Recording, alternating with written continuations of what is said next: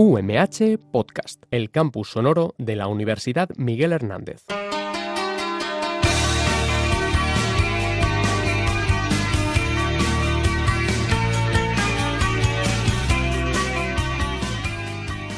Buenos días y bienvenidos a su programa Salud y Bienestar a través de la alimentación, donde hablamos de todos los temas relacionados con los alimentos y cómo estos pueden afectar a la salud del consumidor.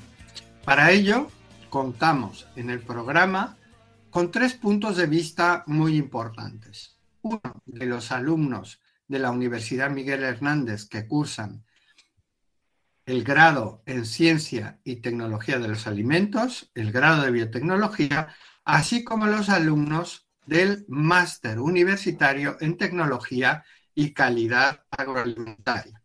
La otra parte importante de este programa es la colaboración de investigadores relacionados con la ciencia y tecnología de alimentos. Y por último, y no menos importante, la participación de la industria agroalimentaria, de forma que en el programa podamos ver el mundo de los alimentos desde un enfoque global y multidisciplina. Por eso, el día de hoy vamos a contar con la presencia de Sara Romero López, que es alumna del máster universitario en tecnología y calidad agroalimentaria. Buenos días, eh, Sara. Buenos días. Bienvenida al programa Salud y Bienestar a través de la alimentación. Y eh, el día de hoy vamos a hablar de un tema importante y que eh, de cierta forma eh, está de moda y cada vez mucho más, que es el eh, de la reducción del consumo de, de productos o de proteínas de origen animal y su relación o supuesta relación con el cambio climático.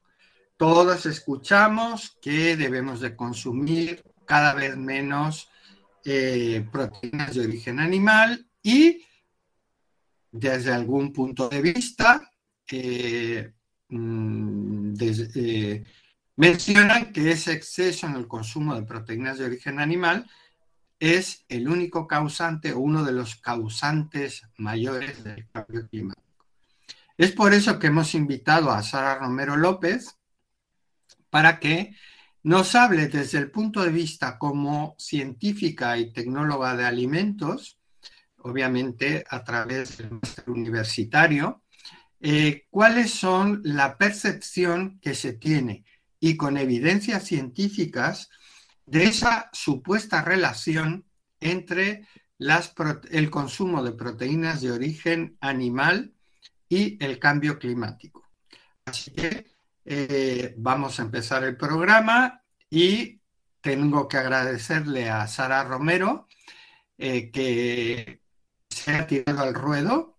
Es un tema complicado, quizá no tanto desde el punto de vista tecnológico, pero sí desde el punto de vista ideológico. Porque yo creo que ya estamos viendo que eh, en muchos puntos de vista yo creo que hay eh, carencias importantes en cuanto a, la, a, las verdades o supuestas verdades que nos, eh, que nos tratan de vender o nos tratan de inculcar desde ese punto de vista. ¿no? Y más aún que los efectos del cambio climático eh, creo que para todos ya es más que evidente, ¿no? Igual estamos en una hora de calor, eh, tenemos 25, 26 grados en pleno invierno, como de repente tenemos unas olas de frío enormes o lluvias torrenciales, etcétera, que, o los deshielos en el Ártico y en el Antártico, que bueno, pues son cosas que eh, directamente lo podemos ver. Pero vamos a ir viendo cómo efectivamente o no esa relación tiene por ahí en ese aspecto. A ver, Sara, como tecnólogo de alimentos, ¿eh?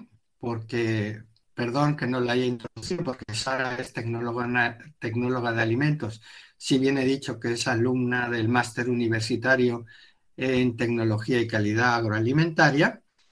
Em, ¿Por qué crees que está tan de moda hablar de reducir el contenido de proteínas de origen animal con el cambio climático?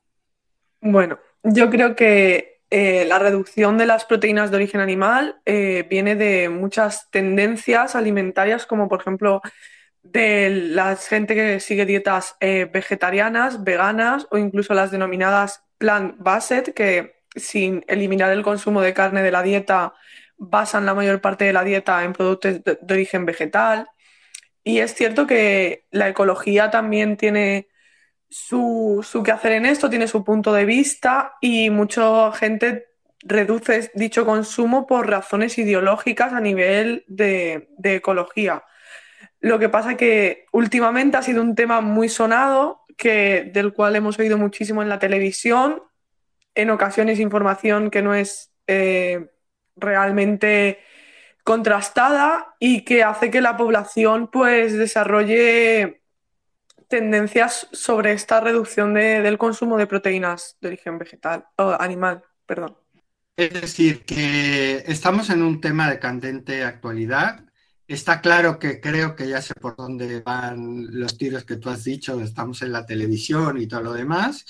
Eh, no es tema de este, de este programa, pero entiendo que estás hablando de las macrogranjas que se han puesto de relieve por un ministro del gobierno nacional y que, bueno, pues eh, tiene sus distintos puntos de vista. Yo creo que en ese punto concreto, quizá con quien tendríamos que hablar es con un veterinario y, todo, y zootecnistas e incluso ingenieros agrónomos dedicados a ese tipo más que realmente al efecto que tenga en el cambio climático. Está claro que tú tendrás un punto de vista, yo también tendré otro punto de vista que podemos o no estar de acuerdo con lo que eh, el ministro mencionó.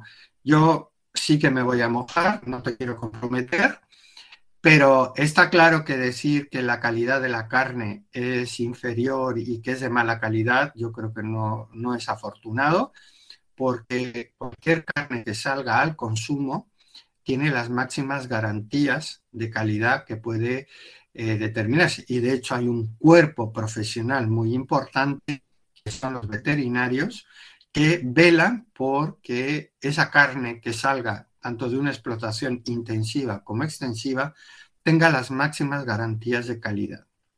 Y yo creo que es, desde mi punto de vista desafortunado, pero bueno, cada uno tiene su criterio a la hora de, valorarlo, ¿no? Sabrá eh, sabrá qué fuentes de información eh, ha consultado y, ya está. Y está claro que ni siquiera el ministro de Agricultura y el ministro de Consumo se ponen de acuerdo. O sea que aquí cosas de esas. Pero no te preocupes, Sara, que no te vamos a preguntar al respecto. ¿eh? Ya, me encargo yo solo de echarme la soga al cuello. Sobre el tema. ¿Eh? que bastante información hay hoy en día sobre el tema, que menos mal que enfocamos por otros lados. No, no, de lo que se trata es precisamente desde el punto de vista tecnológico, ¿no? Es decir, yo como consumidor me encuentro ante un anaquel o ante una información en la cual me dicen o me tratan de inducir a consumir proteínas de origen vegetal diciendo que son más sanas y que además son menos eh, provocan menos daño, ecológico y contribuyen al cambio climático, ¿no? Que no, perdón, no contribuyen al cambio climático. Fíjate, estamos hablando de que eh, las proteínas eh, animales o de origen animal hay que sustituirlas, o bueno, dicen que hay que sustituirlas, pero desde el punto de vista tecnológico, desde el punto de vista nutritivo, ¿deberíamos de eliminarlas o deberíamos de complementarlas? O sea, ni, eh, está claro que no se trata de que me voy a dedicar a consumir proteínas de origen animal única y exclusivamente, pero tampoco única y exclusivamente las proteínas de origen vegetal. Entonces, ¿tú qué opinas al respecto desde la formación científico-tecnológica que tienes? Bueno, pues eh, realmente como poder es posible eliminar eh, todas las proteínas de origen animal de la dieta. De hecho, la gente que sigue una dieta vegana lo hace. Esto no quiere decir que se deba hacer. Yo eh, sí que quiero dejar claro en primer lugar que a la hora de seguir este tipo de dietas es muy importante llevar un seguimiento médico, nutricional. Eso es algo que nos, incluso yo con mis conocimientos no, no puedo valorar eh, la salud de una persona. Entonces, toda la persona que decida por su propia voluntad dejar de consumir proteínas de origen animal deberá de llevar una dieta equilibrada, por supuesto, como deberíamos llevar todos, pero en mi opinión bajo más control médico, porque lo ideal es suplementarlas, consumir los dos tipos de proteína, tanto de origen animal como vegetal, en una dieta equilibrada donde se consuma fruta, verdura, carne, pescado, legumbre, de todo.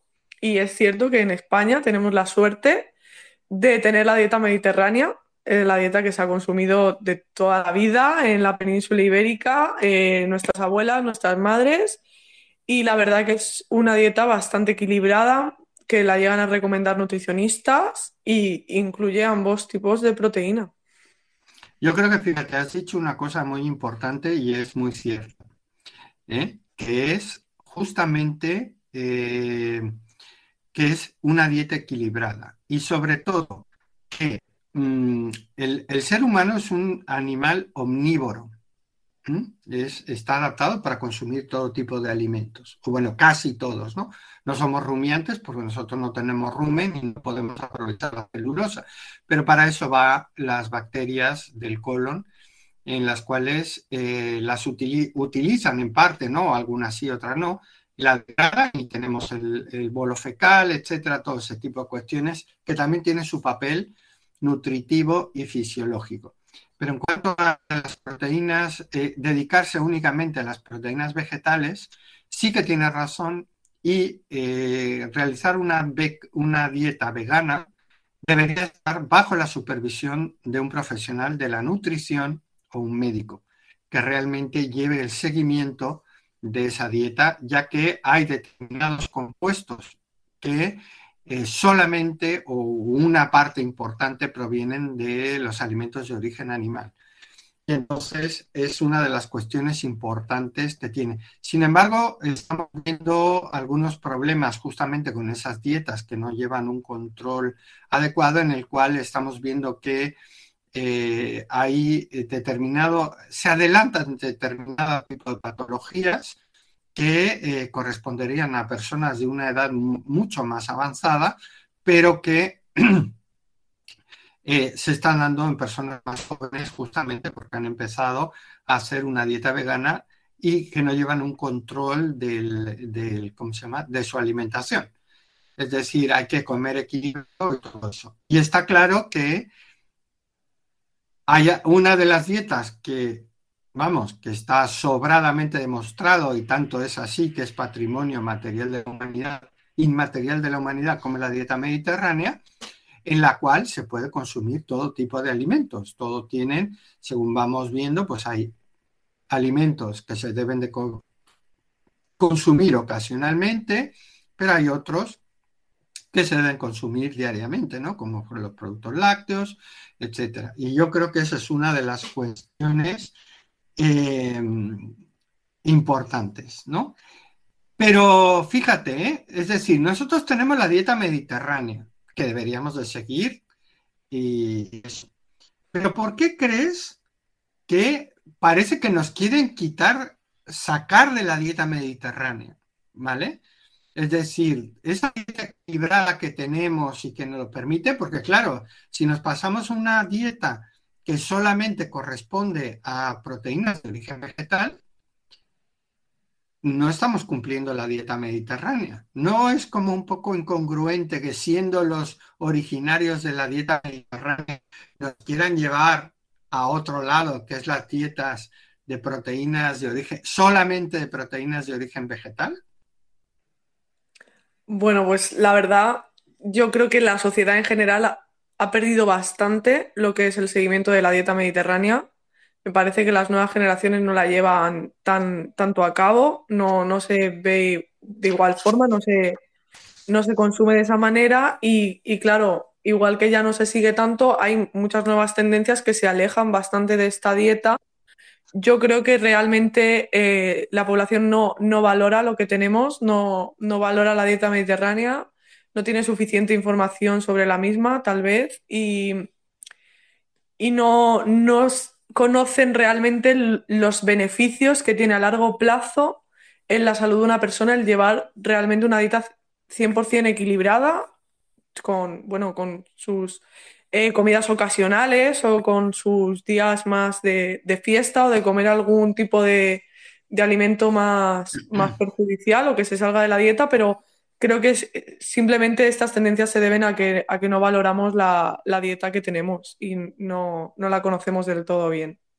Yo creo que eso es una, has, dado un punto muy importante en ese aspecto, que eh, digamos, que es como que no sabemos sacarle el provecho de la gran herencia cultural y gastronómica que tenemos, ¿no? Estamos adaptándonos o tratando de adaptarnos a nuevos alimentos que son carentes de, base en nuestra cultura.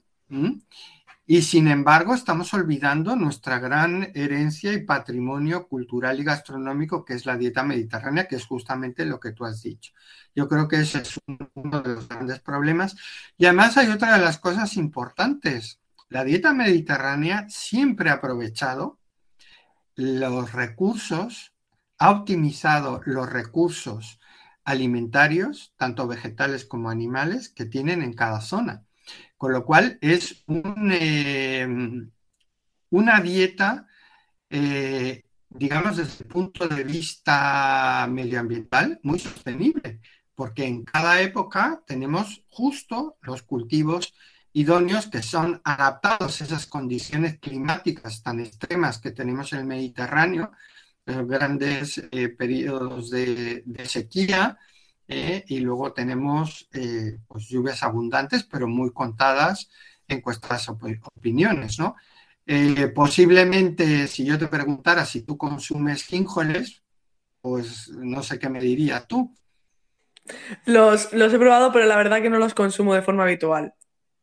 Y es un, un producto, digamos, muy adaptado a las condiciones de sequía, ¿eh? el árbol del el aguanta perfectamente las condiciones de sequía, o los higos chumbos, o otra serie de cuestiones que, tenemos en el entorno y los estamos eliminando para aumentar con cultivos de alto rendimiento hídrico. Y ahí viene la pregunta. ¿Tú crees que si nos dedicásemos con toda la población mundial, imagínate que todo el mundo decide cambiarse a, las proteínas vegetales. ¿Tú crees realmente que habría terreno suficiente para cultivar para toda la población mundial? No, definitivamente no. Eh, si toda la población mundial no consumiera nada de proteína animal y tuviera que basar su dieta 100% en proteína vegetal, eh, el terreno necesario sería inmenso. Deberíamos deforestar selvas, bosques y eso llevaría un impacto climático muy negativo, o sea, sobra decirlo. La, deforestación no sería muchísimo peor, vamos. Sí, yo creo que el remedio es peor que la enfermedad. Bien es cierto que hay una serie de técnicas, ya cada vez hay más cultivos en, invernaderos en vertical, ya no tan en horizontal, pero de todas maneras hay, hay, hay grandes problemas al respecto. Pero además hay otra cuestión importante que yo creo que muchas veces sí que nos dicen que un kilo de proteína o de alimentos de origen animal tiene un consumo energético elevado a diferencia de un eh, consumo de, De, proteínas vegetales, ¿no? Es decir, pero ¿cuántos kilos de lechuga harían falta para tener la misma cantidad de proteínas que un kilo de carne. No es para que hagan las cuentas, pero es elevadísimo. Sí, y además, sí, sí. el kilo de proteínas de un vegetal no tiene los mismos eh, aminoácidos y todos los nutrientes necesarios que puede tener un kilo de origen animal, ¿no? Efectivamente, el, valor biológico que, bueno, hace referencia a los aminoácidos que contiene los gramos de proteína animal es bastante más elevado que en las proteínas vegetales. Si bien es cierto que en proteínas vegetales podemos encontrar, por ejemplo, las legumbres que tienen un, un valor biológico, pues bueno, mm, bastante decente, bastante elevado, pero no se compara al valor biológico que se obtiene de la proteína animal. Y lo mismo ocurre con la digestibilidad, que hace referencia a la, a la cantidad de nitrógeno absorbido al consumir dicha proteína y es bastante menor en proteínas de origen vegetal, no, no es comparable a las de origen animal. No, y Yo- además hay otra cuestión importante desde el punto de vista tecnológico, que vale muy bien, yo tengo un kilo de proteína de, de- de legumbres y todo eso, pero para que yo lo pueda comer y que, y que sea apetecible, ¿eh? Eh, sobre todo en esta nueva onda, ola, que son los análogos y todo lo demás, hay que transformarlo muchísimo porque hay que texturizarlo, hay que hacerle otra serie de cuestiones, con lo cual el gasto energético asociado extra a la transformación, pues igual es exactamente igual o mayor que eh, un kilo desde el punto eh, de proteína de origen. O sea que muchas veces eh, lo comido por lo servido y además hay otra cuestión, muchos de esos productos se transforman directamente. Por ejemplo, tú tienes un kilo de carne, la picas y ya tienes la materia prima com- como si quieras hacer la hamburguesa direct- directamente. Pero si tú tienes un kilo de proteína de guisante o de garbanzo, eh, pues va a ser que no vas a tener ningún tipo de producto, ¿no? Claro, es que además, eh, dentro de que la gente está criminalizando eh, las proteínas de origen animal y no las quiere consumir, les gusta consumir productos que se asemejen a ello. La gente quiere comer una legumbres en forma de hamburguesa, no le sirven la legumbre tal cual, sin ningún tipo de procesado. A, a la gente no, no le gusta. Al margen de que es verdad que para comer la misma cantidad de proteína el volumen de legumbres debería ser muchísimo mayor, o sea, te saciarías antes de poder comer la misma cantidad de proteína, pero igualmente es que a la gente realmente lo que, lo que le gusta son pues productos tipo hamburguesa, tipo salchicha, que al, fin y al cabo son productos cárnicos, pero lo quieren vegano o vegetariano o hecho a base de proteína vegetal. Y claro, eso conlleva en la industria pues un montón de procesos, un montón de tecnología invertida para tener al final pues un producto similar al que se conseguiría simplemente con carne picada, como bien has dicho. Pues fíjate, estamos dándole eh, las cuestiones, vale, muy bien, está correcto, vamos a aumentar, que también hay que decir las cosas, yo también estoy de acuerdo que en la sociedad occidental debemos de reducir el, eh, el aporte de proteínas de origen animal, es decir, lo que no puede ser, y también eso depende mucho de la sociedad en la que estamos hablando. Por ejemplo, la sociedad americana desayunan hamburguesa, comen hamburguesa y cenan hamburguesa. Con lo cual, el contenido de proteínas de origen animal es altísimo. Nosotros en España desayunamos, pero a lo mejor un café con leche, alguna un pieza de pan, de bollería, alguna tostada con leche. Comemos y todo eso. La diferencia en el consumo del, y el tipo de proteínas que consumimos es muy diferente a la que, por ejemplo, pueden estar consumiendo en los Estados Unidos. No tiene nada que ver con lo que nosotros consumimos, ¿no? Es decir, son, son cuestiones distintas. Vale, podemos reducir porque volvemos a entrar en lo mismo. Estamos en la pirámide de la dieta mediterránea, donde la carne y los productos cárnicos están eh, en la parte alta de la pirámide. ¿eh? Entonces, yo creo que ahí podemos sí que hacer una, reducción en ese tipo de consumos. Y bien lo dijiste tú también, que las legumbres tienen una elevada calidad nutritiva, pero no equiparable con eso. Y bien es cierto que también la podemos combinar con los cereales para que eh, los, aminoácidos deficitarios de un lado y de otro podamos tenerlo complementado y que, eh, digamos, tengamos una buena calidad nutritiva, que eso es lo que ha hecho la sociedad española y mediterránea toda la vida. Legumbres con cereales, eh, los potajes con alubias y arroz, o potajes con garbanzo y trigo, o sea, ese, tipo de cuestiones en las cuales te permiten, ¿no? Por ejemplo, los de Oriente Medio, en los cuales combinan el trigo y la harina de garbanzo y hacen eh, masas parecidas o tipo pizza, ¿no? En, ese tipo de cuestiones. Yo creo que esa es una de las cuestiones. Entonces, desde tu punto de vista, digamos que en esto del consumo de proteínas de origen animal y el cambio climático, hay mucha infodemia, ¿no? Hay mucha desinformación o falsa información. Sí, sí, eh, hay mucha desinformación y más cuando estos temas se vuelven eh, tan polémicos y todo el mundo opina. Eh, estamos de acuerdo en que la producción de carne tiene un impacto en el cambio climático, pero no creo que la eliminación total de las proteínas animales de la dieta sea ni mucho menos la solución. Al final, yo abogo por llegar a, a unos medios de producción y de consumo que sean sostenibles que, bueno, que sean equilibrados, que la dieta, que la población consuma una dieta equilibrada y que la producción se, haga más sostenible. Es verdad que tal vez hemos eh, desarrollado unos hábitos de consumo excesivos y queremos tener de todo y lo queremos tener todo ya, pero no, la solución no es eliminarlo, es simplemente puede ser que volver a lo de antes, volver a una dieta equilibrada, a, unos,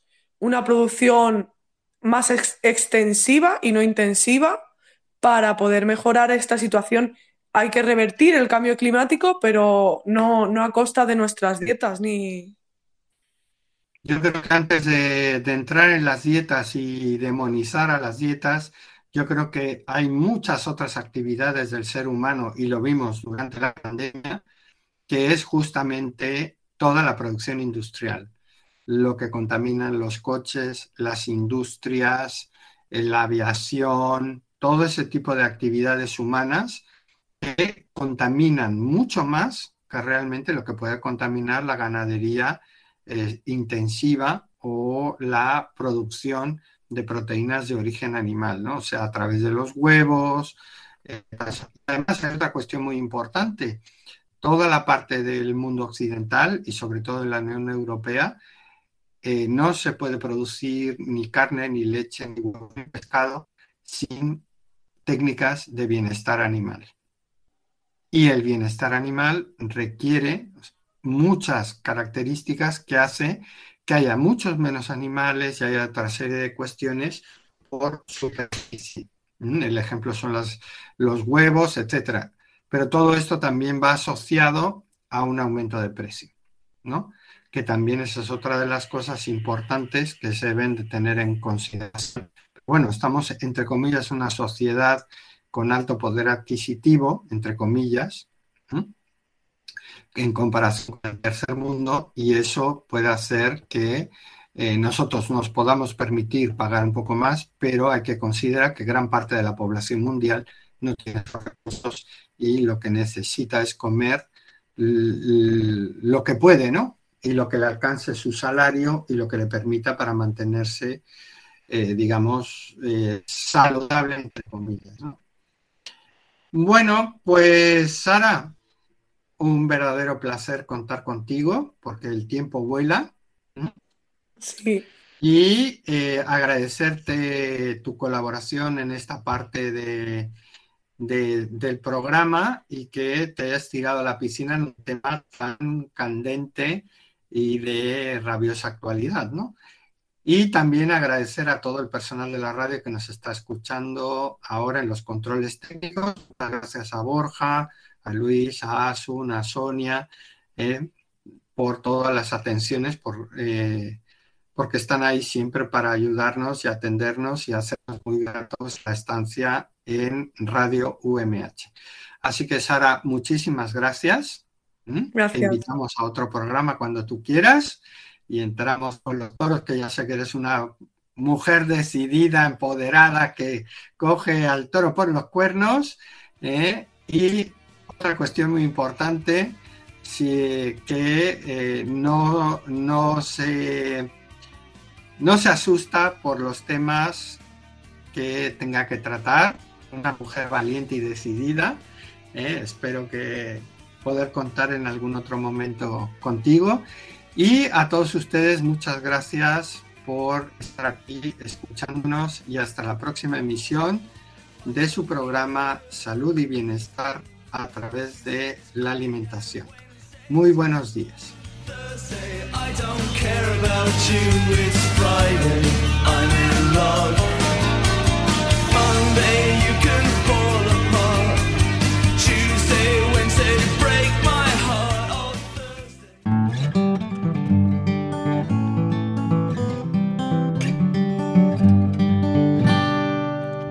UMH Podcast, el campus sonoro de la Universidad Miguel Hernández.